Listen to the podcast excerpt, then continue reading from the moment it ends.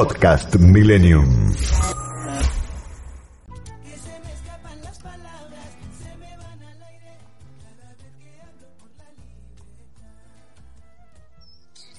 Muy buen mediodía para todos.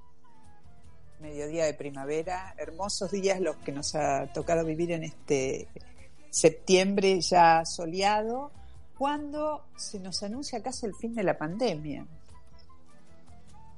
¿Terminó la pandemia realmente o esta es una ilusión, una ilusión preelectoral? Bueno, hoy vamos a regresar con nuestro programa un poco a esa esencia de hablar de la vida de los otros y qué está pasando en la vida de los otros, de cada uno de los otros a través de algunos testimonios directos, pero siempre en el contexto de, de lo que nos pasa a todos, muy especialmente en esta situación de pandemia. Está el doctor Eduardo López en línea. ¿Cómo le va, doctor? Muy buen día, ¿cómo le va? Muy buenas tardes, en realidad, ¿no? Bien, ¿usted? Bueno. Bien, ¿terminó la pandemia? No, obviamente. Yo estoy un poco confundida, por eso se lo pregunto. No, no creo que esté tan confundida, pero de hecho igual le voy a, le voy a ayudar a, aclarar. No, la, pandemia en primer lugar no terminó para nada, está a nivel del mundo, hay de 500 mil casos por día, así que por lo tanto no. Lo que sí es cierto, que a nivel mundial ha disminuido el número de casos. El número de casos se empezó a mesetar hace más o menos tres, cuatro semanas atrás y hay un descenso franco, diríamos, a nivel mundial de la pandemia. Y América, América Latina no está exenta de esto y eh, Argentina tampoco. Argentina los casos vienen descendiendo, ¿no? Y estamos debajo de la meseta de los 3.000, que es una manera para explicar claramente este, diríamos que estamos que estamos con menos número de pero la confusión eh, doctor me viene de lo siguiente. Los en el mundo en el, hemisferio norte en Estados Unidos en Europa pasaron por una un una tercera ola un tercer brote de la variante delta pero nosotros no. No nosotros son dos cosas distintas no uno es que no tenemos que no que la pandemia no se ha ido no se ha eh, no, no se ha ido, sino que la otra cosa es por qué no se cura la variante Delta, que son dos conceptos, me parece distintos. Argentina, en primer lugar, la pandemia está presente con un número francamente menor de, de casos. Y a favor de esto es que las camas de hospitalización y las camas de terapia realmente están con muy poca ocupación por COVID, con lo cual mm. esto refleja poco que el número de casos ha disminuido. El segundo punto es por qué no circula la variante Delta. Bueno, la variante Delta hasta ahora ha circulado en forma no predominante, en forma acotada, dando algunos brotes. Es el ejemplo de la escuela Ort y es el ejemplo perfecto de Córdoba. Que sí que la, la variante Delta no es que no ha entrado al país, sino que está presente. Ahora, daría la sensación por ahora que no está haciendo el pico eh, importante que tuvo en Estados Unidos y que tiene en Estados Unidos y que ha tenido en Europa, diríamos, y lo, con lo cual nosotros tenemos que ser muy cautos en el tema si la variante no va eh, a aumentar su intensidad de circulación o de transmisión, diríamos, en, en, las próximas semanas, ¿no? Yo creo que va a circular, mm. creo, y ojalá me equivoque, obviamente, eh, que, eh, que va, a va a circular en algún momento, pero en la medida que nosotros tengamos una buena población vacunada con dos dosis, este, creo que y, y mantengamos el, y, aumentemos el número de testeos, creo que es, posible, es posible que no tenga el impacto que ha tenido en Estados Unidos, ¿no? Ahora, cosas que yo he leído en las últimas horas. Una de las cosas que leí es que estamos haciendo pocos testeos, pero bueno, usted está dando un dato en el, del que, eh, que es fiable, que es que mm, las camas de terapia intensiva no están en el estado que estuvieron en el otoño, donde todo parecía ni la, emergencia. Ni la hospitalización, ¿no? Ni la hospitalización. Ni la hospitalización. Pero también he leído que eh, no se está haciendo en la cantidad suficiente la secuenciación genómica, que entiendo que es la identificación de, de qué cepa está en las personas que sea que tienen pocos síntomas o que empiezan a enfermarse o que se tienen que aislar porque tienen un COVID positivo. ¿Por qué no se hace ese estudio o por qué se hace de forma parcial? ¿Por qué no anda ese equipo del que nos vienen hablando desde hace meses maravilloso que costó un millón de dólares para hacer esta tarea? Bueno, en primer lugar, voy a empezar por lo último. Yo no tengo la menor idea porque el equipo no está funcionando. La información que Ah. tengo es la, es la misma que usted. Que faltaban los brazos robóticos para instalarlos o para comprarlos, no sé cómo es. Ah, Con respecto al número Sí. de testeo, en primer lugar, hay que explicar a la gente que Argentina no puede hacer el número de secuenciaciones que hacen países que tienen equipos en muchos lugares, como es el caso de Estados Unidos o Alemania o Inglaterra. Argentina, la capacidad de secuenciación es, este, es adecuada, pero no- quizás no para querer homologarlo al número de secuenciaciones que hace Estados Unidos o Inglaterra. Ahora, nosotros tenemos dos proyectos en el tema de secuenciación. Un proyecto que es el llamado Proyecto País del CONICET, que es el que da cada, que da cada tres semanas más o menos la información, y también lo que hace el Instituto eh. Hasta ahora, si bien las secuenciaciones uno podría aumentarlas, también es cierto que si nosotros tuviéramos la variante beta circulante y no la detectáramos por la secuenciación, pero sí tendríamos que detectarla por el aumento del número de casos y por el aumento de las PCR positivas, que tampoco aumentan. Nosotros hoy tenemos porcentaje de PCR positivas en función de los testeos, como la OMS dice que es adecuado, que es menos del 10%, estamos en el 5% aproximadamente. Entonces, a mí me parece que uno podría secuenciar más, en cambio yo sí creo que tenemos que aumentar los testeos, ¿está bien? Tenemos que aunque Sí, ¿y tengamos- cómo? ¿Pero aumentar los testeos a- a- de manera aleatoria, dice usted? No, fíjese lo que está diciendo la ciudad de Buenos Aires, que es interesante. Está diciendo, todo contacto estrecho, véngase a hisopar. ¿Está claro? Ah, Y todo conviviente familiar, véngase a hisopar. Entonces, lo que está haciendo la ciudad de Buenos Aires eh, eh, es de abrir lugares para hacer testeo, diríamos, a todos los contactos estrechos, que es una y convivientes, con lo cual es una manera de que usted puede ir detectando los asintomáticos o los pauses sintomáticos, ¿no?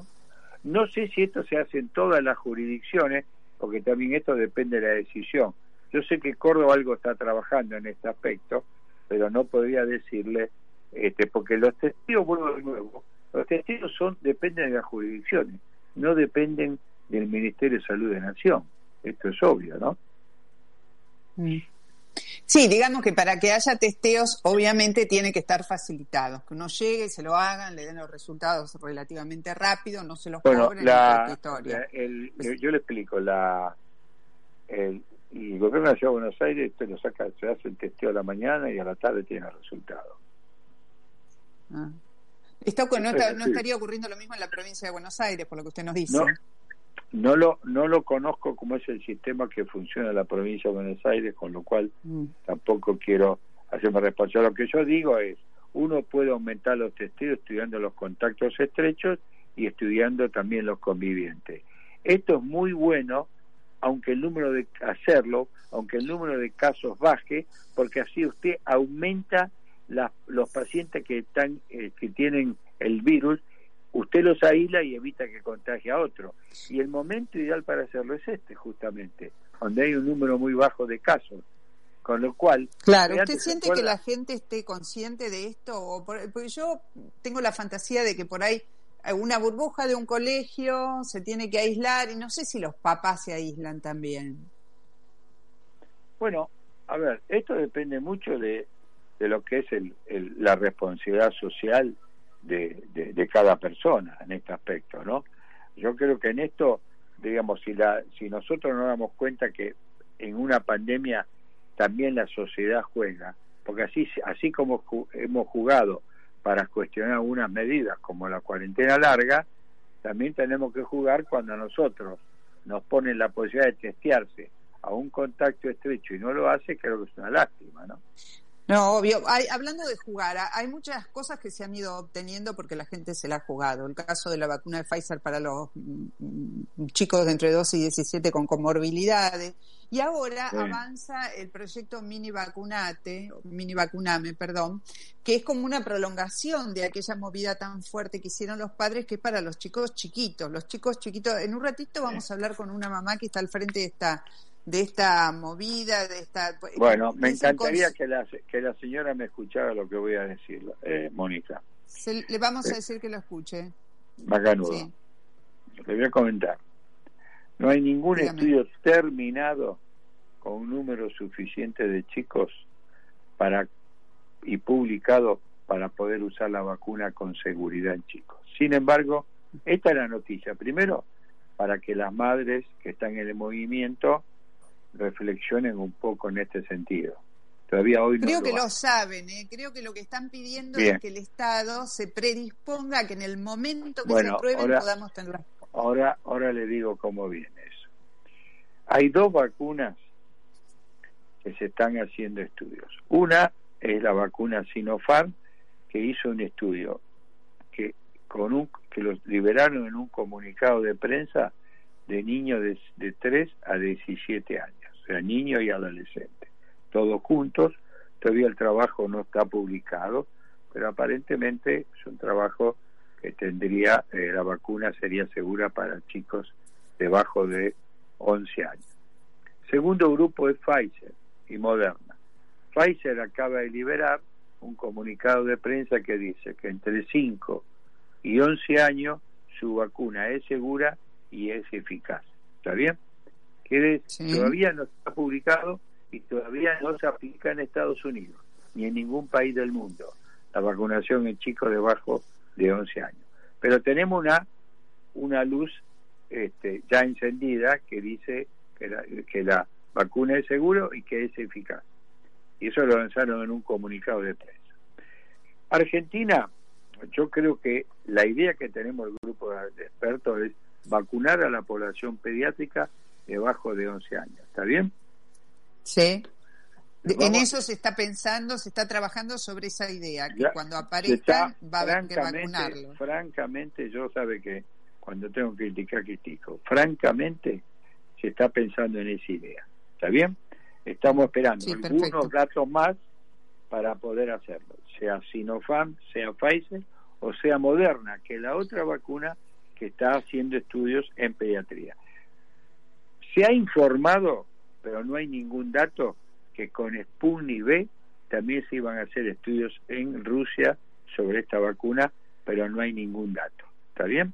A este respecto. Mm. Así que eh, la idea es que en cuanto tengamos datos, se empiece a operar esto, diríamos, para poder ofrecerle también a los chicos la vacunación. Sería bárbaro vacunar a los chicos en el verano, porque entrarían a la escuela ya vacunados, no sé si me explico. Claro. Por eso es que la hay una fuerte idea de este respecto. Mire, la Sociedad Argentina de Infectología Pediátrica ya está trabajando en esto y, para tratar de, de eh, fomentar, diríamos, y recomendar la vacunación en chicos debajo eh, de 11 años cuando los datos aparezcan ya definitivos, ¿no? Hay estudios para bebés ya, ¿no? no nos olvidemos, no nos, sí, Pfizer tiene estudio para bebés. No nos olvidemos, Mónica, por eso le quiero hablar a la gente, ¿no? No es la misma dosis que en adultos, ni en adolescentes, ¿está claro? Usted tiene que poner una vacuna con una dosificación para chicos, que es más o menos un tercio de la dosis que se da en adultos. Por eso tampoco, eh, diríamos, porque a ver, es fácil, diríamos, este, comentar lo que uno quisiera, pero también hay que entender que las vacunas se preparan en forma distinta a lo que es la otra vacuna. ¿Me explico? Entonces usted no puede usar la vacuna de adultos, aunque tenga para chicos, pues le está dando tres veces mala dosis. Está claro. Bueno, ahora, eh, por eso le decía, la preocupación es de las mamás con, con chiquitos con comorbilidades, uno puede entender la ansiedad, ¿no? Tiene razón, tiene, razón, pero que nos dé, que dé eh, que espere un poco y que nos dé el beneficio de la duda, porque le digo, el comité de expertos ya ha hecho un par de reuniones comentando este tema. Pero estamos esperando los resultados, porque en el fondo la investigación clínica, guste o no nos guste, Mónica, lleva un tiempo. Y el tiempo en ese sentido sí, es obviamente. ¿no? Por eso. ¿Cómo se imagina usted el año que viene? A ver, estamos hablando de niños, de bebés, de chiquitos, de que empiezan las clases, eh, podrían empezar vacunados. ¿Usted se imagina que podría entrar este tipo de vacunas dentro del calendario de, de vacunas obligatorias para bebés y niños en el próximo año? Yo creo que me da la sensación que la vacuna COVID va a ser obligatoria para todas las edades. Esta es, la, es mi sensación, ya sea como vacuna anual o como vacuna bianual, eso habrá que verlo, porque yo creo que este virus, yo, yo coincido un poco con lo que dice la Universidad de Oxford, ¿no? Los expertos de Oxford que están mucho más más más al tanto de todo esto, que ellos dicen que el año que viene va a ser un, un año donde va a pararse la, la pandemia, pero va a transformarse esto en una enfermedad o con brotes, ¿no? Es como pasa con la gripe, ¿no? Que hay que vacunarse todos los años, ¿no? Así que en este aspecto uno tiene que, que aceptar esto, ¿no? En este, Pasaría en este a ser una enfermedad tipo la gripe, que en ese caso la, la obligatoriedad de vacunas sería como para los adultos mayores y los niños o para, no, para la población en general. Ser, yo, yo creo que va a ser para, el principio va a ser para todas las edades. Obviamente que esto también depende de la cantidad de vacunas que se fabrican a nivel mundial, ¿no? O sea, si uno tiene este, menos vacunas, vamos a tener que trabajar sobre la población más vulnerable, ¿no? Esto es obvio. Bueno, tenemos, sí, tenemos otra pandemia que es la de la, los antivacunas y, digamos, la, la tecnología que facilita la proliferación de los mensajes antivacunas. Ese es otro tema. Bueno, yo le quiero comentar una cosa más para terminar con los chicos y para que la señora que seguro me está escuchando me va a ayudar a nos va, vamos a ayudar a pensar.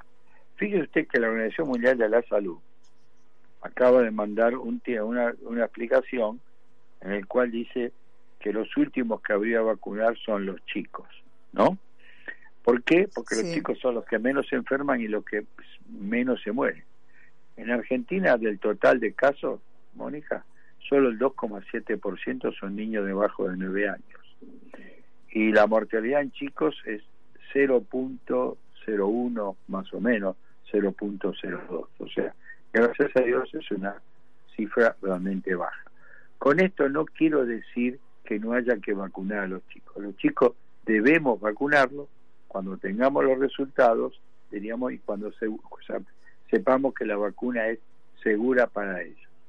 Yendo al grupo antivacuna, bueno, son grupos irracionales en general, que además no, no, no, no dan ninguna explicación lógica por qué no hay que vacunarse. Yo lo que le digo nada más es que en el mundo eh, por, se mueren millones de niños por no tener acceso a la vacunación, que se hubieran evitado la muerte si se hubieran vacunado. Así que en ese aspecto, mire, fíjese usted lo siguiente. hace más de 30 años, 40 años, 50 años, había 200.000 casos de poliomielitis y hoy no llegan a haber más de 20. Fíjese usted lo que hizo la vacuna, teníamos. Y esto los grupos antivacunas no lo pueden explicar. Claro. Ah, eh, última para cerrar, y le, escuché decir por ahí que en este momento la Argentina se está muriendo, no sé si registré bien el dato. Cada hora nueve argentinos mueren como consecuencia del COVID. Sí, ¿correcto? Y ese es, el, ese es el dato de hace tres semanas, sí, porque fíjese usted, se mueren 120 mil, ¿no? O sea, más o menos tenemos una eh, mortalidad de 120 mil en, en 17 meses, ¿no? Si usted saca la cuenta, vamos, vamos a hacerla, si usted tiene más o menos 120 mil, ¿no? Dividido en 17 meses aproximadamente, ¿no? Y usted lo divide por 30 días, usted tiene que se mueren 235 individuos por día, en promedio que, de lo que venimos arrastrando, ¿no? Y lo dividimos 24 se mueren aproximadamente 9 pacientes por hora de COVID. Ahora está bajando. Sí, es, impresionante. Ahora, pero, y esta es la última, le prometo. Eh, no, no hay eh, problema. ¿por, ¿Por qué el número de muertos es al día de hoy tan alto en relación a la cantidad de contagios, cuando la curva de contagios viene bajando desde hace varias semanas ya. Es correcto, es correcto. Ahora, si usted mira la curva de muertes, también viene bajando desde hace varias semanas. Lo que pasa es que baja mucho más lentamente que los casos. La información que yo tengo es porque se cargan más lentamente y más atrasados los que fallecen por, por los trámites que uno tiene que hacer que los eh, que los casos. Pero si usted mira la curva, lo que es la media epidemiológica de siete días, usted va a ver que en los últimos mes y medio viene bajando la curva de muerte en forma significativa también. Bueno, doctor, yo le agradezco muchísimo que usted haya estado en contacto con nosotros. Una de las cosas que la pandemia nos ha dejado es la revalorización de la confianza, la búsqueda de gente en la cual confiar en un momento en que buena parte de la dirigencia se ha sumergido en señales que nos producen desconfianza. Así que confiar en nuestros médicos y nuestros científicos es muy importante y usted ha estado en la primera línea de esta trinchera desde hace un año y medio ya, por lo menos.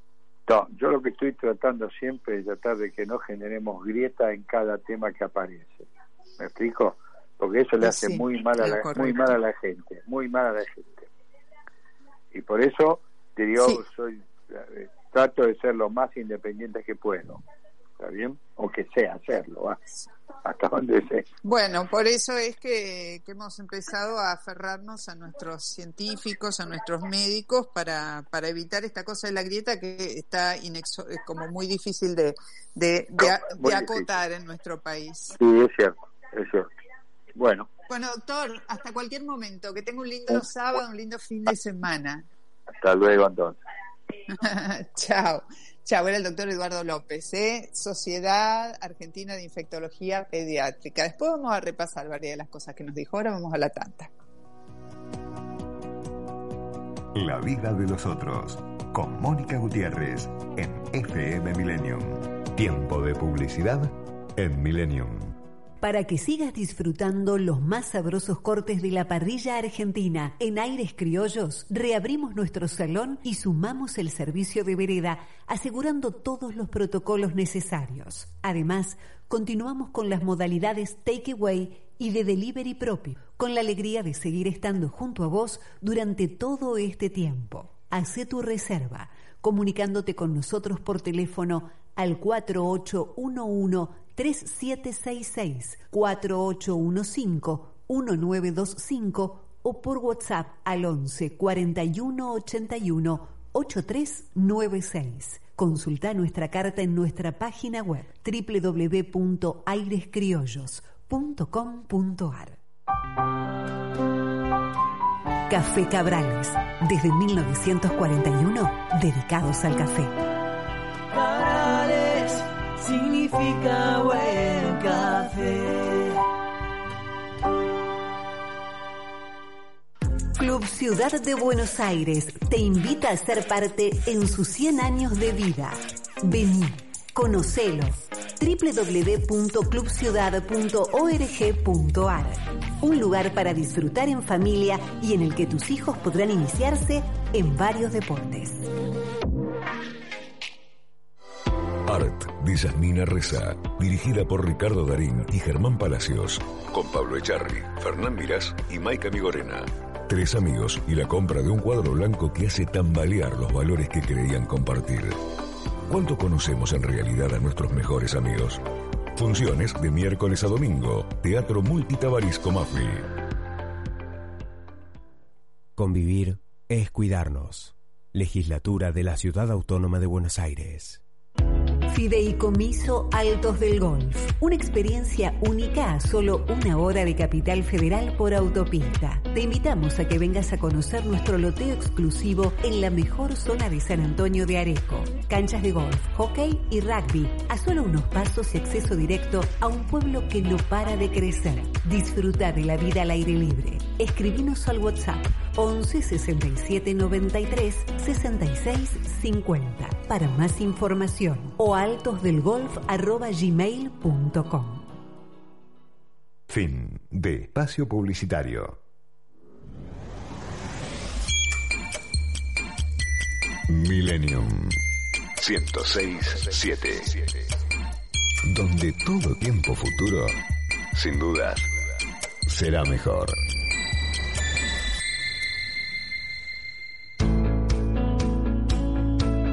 Seguimos acompañándote. La vida de los otros con Mónica Gutiérrez.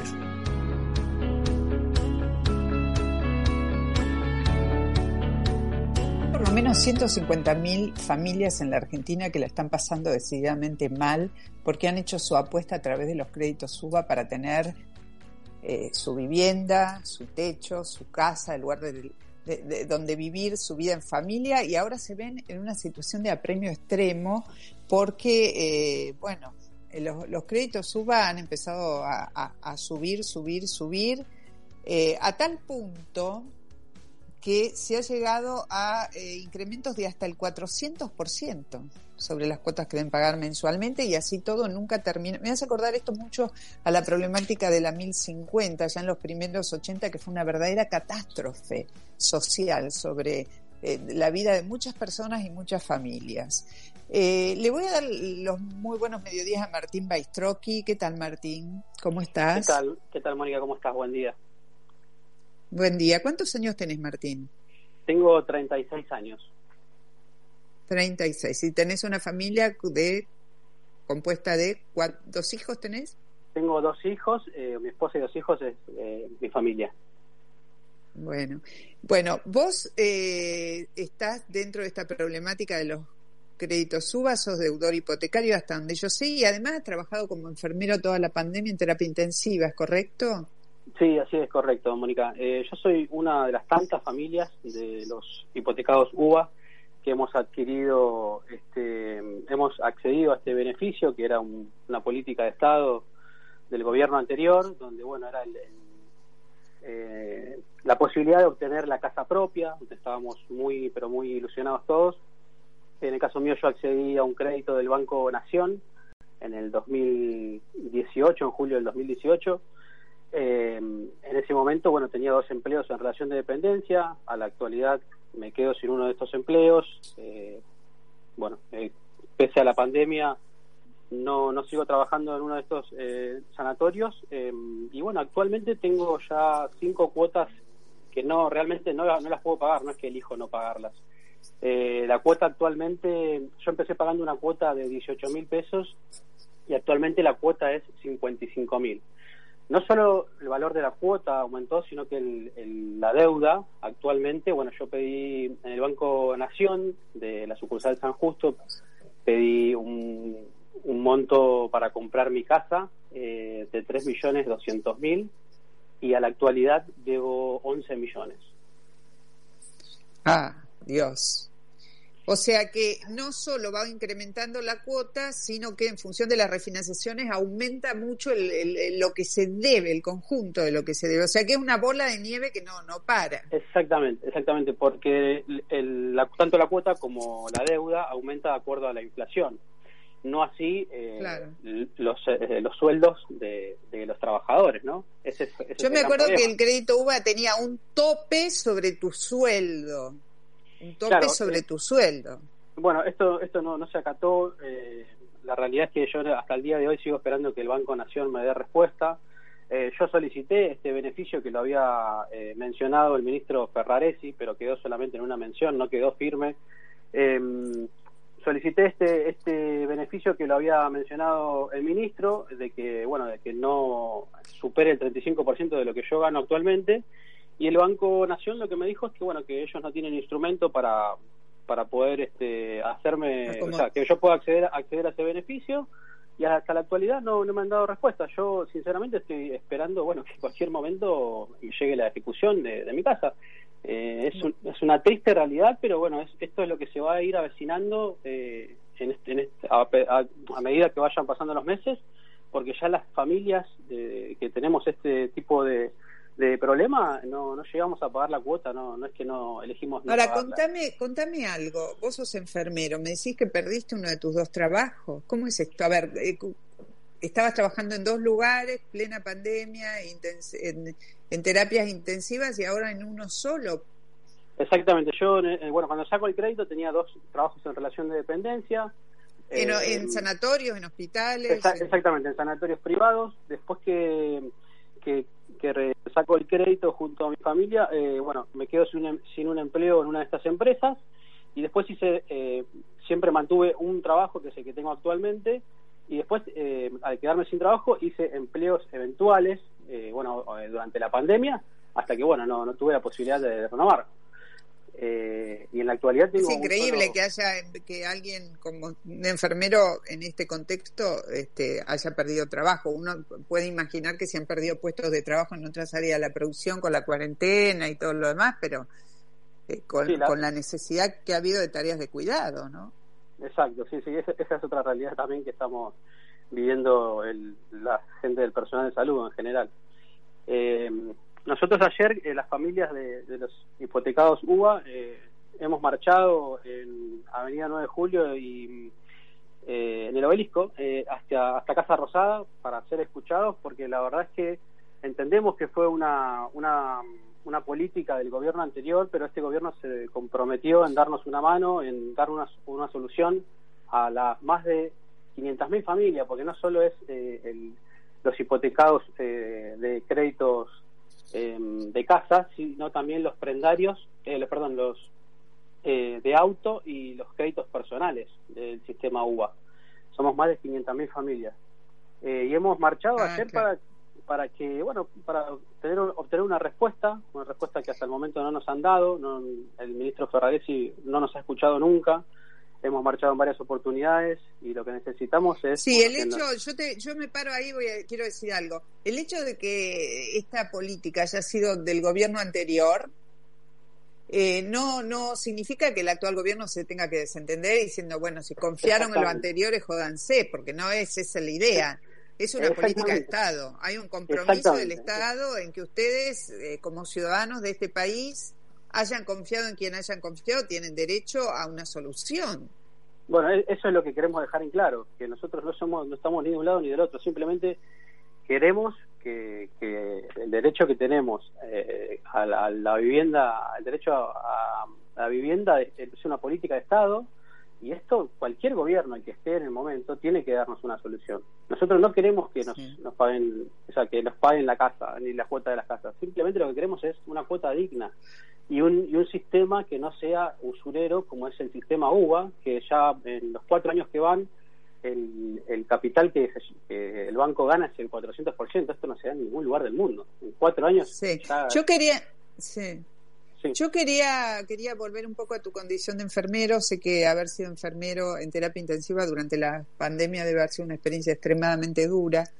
Eh, escuché por ahí que te ha tocado, te ha tocado meter en la bolsa negra a varios, a varios, a varios a los que estabas atendiendo, a varias personas a las que estabas atendiendo, y que esa debe ser una, una experiencia que te, no sé, que te ubica en un lugar diferente, ¿no?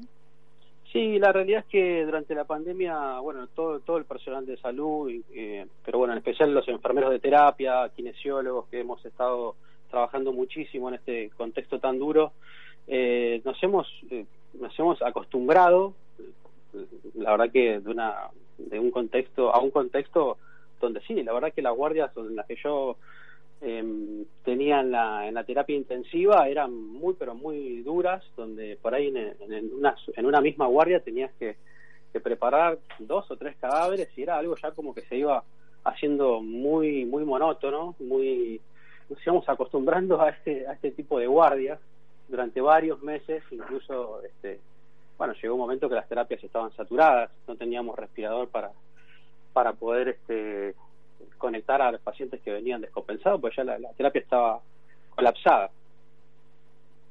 Sí, me imagino que de esa experiencia se sale con mucho con, mucho desgaste emocional, con mucho desgaste emocional. ¿Vos te vas a ir a vivir afuera, como dijiste en una nota? ¿Te vas a ir a vivir afuera? ¿Tenés posibilidades de trabajar en, en otro país? Sí, yo eh, tengo mucho muchas ganas al, ver que en este en este país no, no tengo otra alternativa. La verdad que con esto del crédito UBA, no siento que nos han dado la espalda y que es la verdad que es muy difícil que nos que nos den una respuesta. Nosotros seguimos haciendo fuerza, pero la verdad es que yo como plan B estoy haciendo un curso de idioma donde, bueno, a raíz de un compañero de trabajo me, ha presentado una empresa donde, que recluta enfermeros y, bueno, le da la posibilidad de insertarse laboralmente en Alemania. Eh, y bueno, es una chance que tengo, la verdad es que no, yo no quisiera irme de mi país porque acá tengo mis vínculos, tengo mi familia, eh, no, es siempre tener que irse por razones sobre todo económicas del país de uno es dramático. Es horrible. La verdad que sí, sí, aparte no no no es, no es una no es algo que estaba pensado ni no estaba en mis planes, pero ni de casualidad hace un año o dos años atrás yo estaba ilusionado con que podía eh, trabajar y poder pagar mi casa y, y esa era esa era mi objetivo, pero la verdad es que de un tiempo a esta parte sentí que toqué fondo y que acá no, no cuando uno mira hacia adelante no se avecinan tiempos buenos. Al contrario, entonces trato de tener un plan B para poder salir, tener una salida de escape y poder, este, bueno, brindarle alguna salida eh, a mi familia. Bueno, Martín, eh, nos eh, no, te, no te voy a decir que nos ha gustado escucharte, no nos ha gustado escucharte como no nos gusta escuchar la que la gente esté atrapada en estas situaciones, pero era imprescindible escucharte por las 500.000 familias que están en esto. A mí me tocó cubrir en los años 80 la devastación que dejó en la Argentina la circular 1050, ¿sí? que generó cosas parecidas, gente que había que pedido un crédito para reformar un baño y después le, arrastró la casa entera. Así que llamamos la atención a las autoridades para que encuentren una salida para todo este conjunto de gente. 150 familias de, o 500.000, perdón, en, en esta situación no es algo que nos merecemos como país. Martín, gracias. No, Mónica, gracias a vos por darme la oportunidad. Ojalá te pueda hacer una nota en unos meses diciendo que esto está resuelto, por lo menos encaminado en algún sentido. Eh, nosotros seguimos insistiendo y vamos a seguir marchando las veces que sea necesario para ser escuchados. Bueno, chao, gracias. la gente marchando y haciéndose escuchar en la Argentina va consiguiendo algunas cosas. Ocurrió con la red Vacuname eh, donde los padres de los chicos con comorbilidades de entre 12 y 17 años se pusieron firmes por el hecho de que se trajera la vacuna y, finalmente se logró. Ahora está la red mini vacuname para los más chiquitos. Recién hablábamos de eso con el doctor Eduardo López, no sé si Marcela Montaña alcanzó a escucharlo, pero si no lo escuchó yo le voy a contar algunas de las cosas que nos dijo y de lo que viene para adelante y si no también lo puede escuchar ella a través del link. ¿Qué tal Marcela? Buenos Hola Mónica, ¿Cómo, estás? Muchas gracias por ocuparte de la vida de nuestros hijos. Bueno, contame un poquito cómo es la situación, cómo es la tuya y la de otras familias. Bueno, antes que nada te, te, digo que sí lo escuché al doctor López y enseguida te, te, cuento esa parte. Sí, nosotros somos una red, como bien dijiste, Mini Vacuname, que nos autoconvocamos en todo el país. Somos familias, mamás y papás de chicos entre 5 y 11 años que tienen patologías de riesgo, eh, patologías severas, y que venimos ya desde la lucha de vacuname. Ahí nos juntamos por primera vez para pelear por la vacunación de nuestros hijos entre 12 y 17 años. Eh, ellos también tienen discapacidades o patologías eh, severas. En mi caso, como me preguntás, mi nena tiene 8 años y tiene fibrosis quística. Es una patología mm. muy difícil. Eh, recién lo escuchaba el doctor López, y bueno, nunca nombró niños en riesgo, nunca nombró chicos con patología. Esa es la parte que se mm. le olvidó. Pero bueno, eh, el tratado. Sí, no, probablemente él hizo una consideración general del estado de la investigación a ese respecto. ¿eh? No es que no, no, no, eh, es pediatra, no te olvides que es pediatra, López. Claro, eh, sí, sí lo sé. Pero bueno, como nosotros tenemos que hacer esa distinción que son chicos en riesgo y que las vacunas no son iguales para ellos, eh, nuestros hijos necesitan una vacuna ARN con esa plataforma. No pueden tener otra otra plataforma. Él hablaba de una vacuna que tiene una plataforma de virus inactivados y los investigadores, eh, infectólogos, y él lo debe saber seguramente, eh, eh, infectólogos de la talla de la doctora Ayala, el doctor Rebac, la doctora Marta Cohen, indican y públicamente lo dicen que nuestros hijos necesitan esa plataforma para ser inoculados.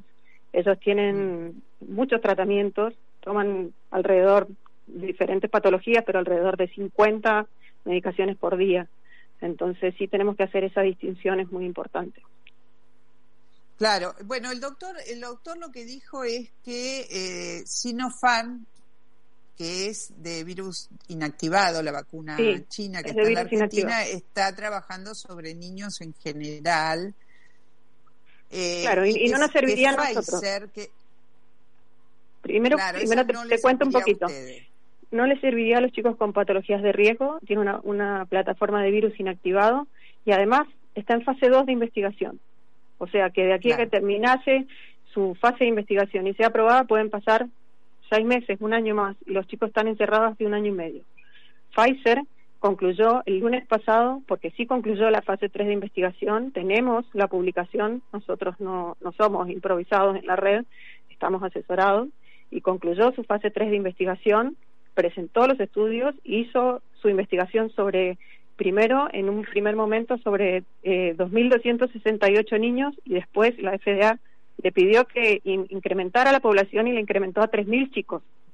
Eh, y, llegó a la conclusión que la vacuna es segura, uy, me, escucho con eco, que la vacuna es segura y efectiva. Eh, y eso eh, lo presentó a la FDA y estamos esperando que la aprobación sea inminente.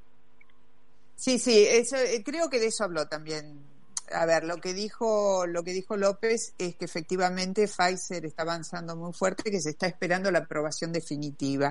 El tema es que el Estado, el Estado esté atento a la compra de esta vacuna, porque esta vacuna es diferente a la de la que Totalmente, Mónica. El doctor tiene una Totalmente, esta vacuna es diferente eh, se cree que lo que se va a aplicar a los chicos es 10 microgramos, o sea, es mucho menor, y eso es nuestro reclamo justamente al Estado. Ya nos pasó la primera vez desde Vacuname, que nos decían que estábamos locos y que pedíamos una vacuna porque éramos representantes de un laboratorio, y lo que pedimos es que apenas esté esta aprobación de esta vacuna, porque es la próxima a ser aprobada, porque ya terminó su fase 3 de investigación, que el Estado prevea conseguirlas, que no pase como ocurrió con los chicos de 12 y 17 años, que la vacuna había sido aprobada en diciembre y la trajeron gracias a la red Vacuname en agosto. O sea que los chicos estuvieron encerrados ocho meses más después de que había una vacuna para claro. sí, sí. Eh, ¿Cómo es la vida en casa, en tu casa? ¿Vos tenés tu chiquita de ocho años, tenés otros hijos? Sí, mis hijos, el más grande tiene fibrosis quística también, él logró la vacunación con Moderna eh, tengo uno de 12 y Faustina que tiene 8 que tiene fibrosis quística. Bueno, la vida se reduce a mm. cuatro paredes, hace un año y medio, eh, pero la mía y la de y la de muchos más. Está Lejos, está Camila, está Jazmín y hay miles y miles de niños que, que pasan por esto. Eh, lo terrible, yo, Mónica, es que yo te preguntaba si te...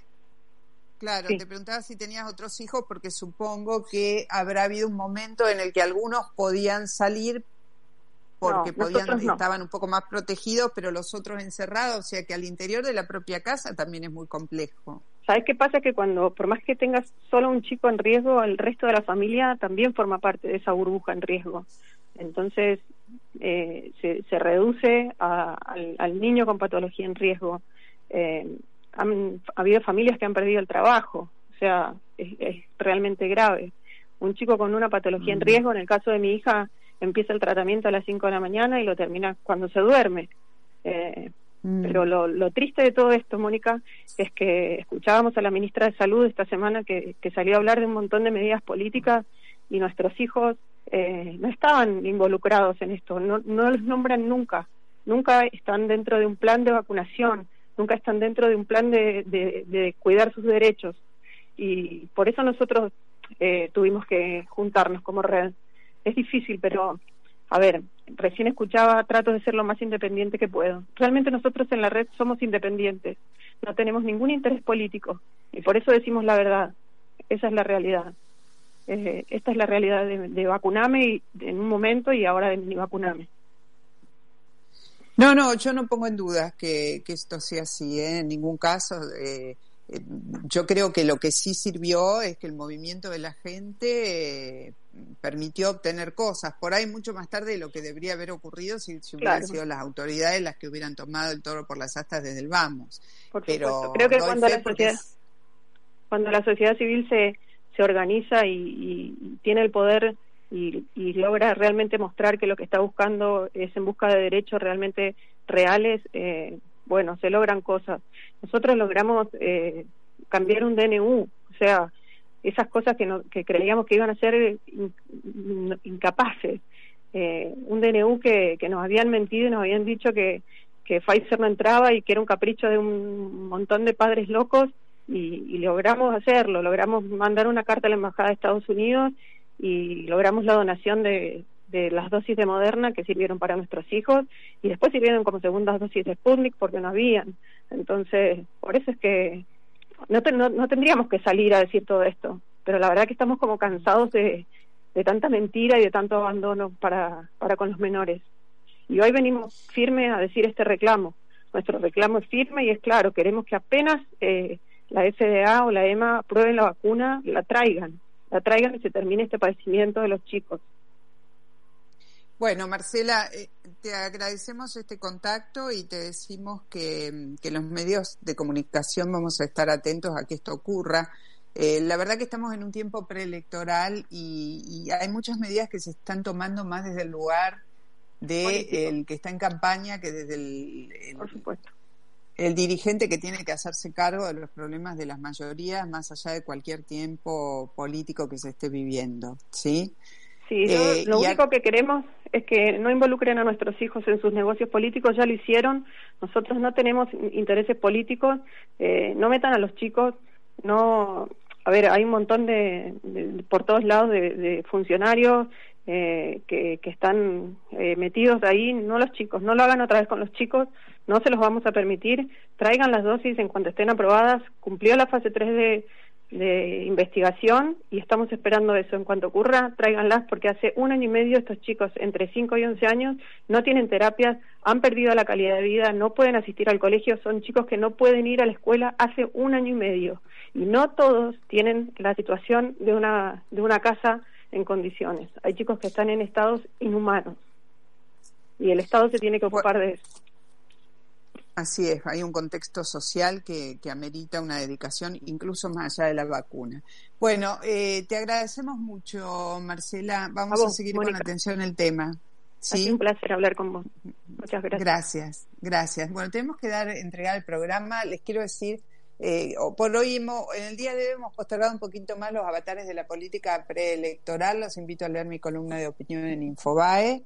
Eh, bajo el título de Populismo explícito, peronismo recargado, o bien en arroba monigps la van a encontrar.